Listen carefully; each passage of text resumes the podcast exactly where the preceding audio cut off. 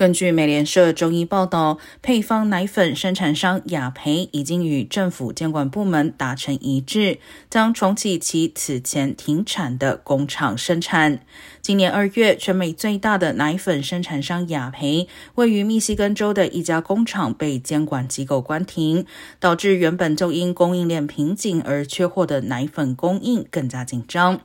该工厂停工是因为全美报告了四起婴儿服用该厂生产配方奶粉后发生严重感染的事件，其中两起更导致死亡。另外，周一拜登政府还表示将放松奶粉进口规则，允许更多来自海外的供应。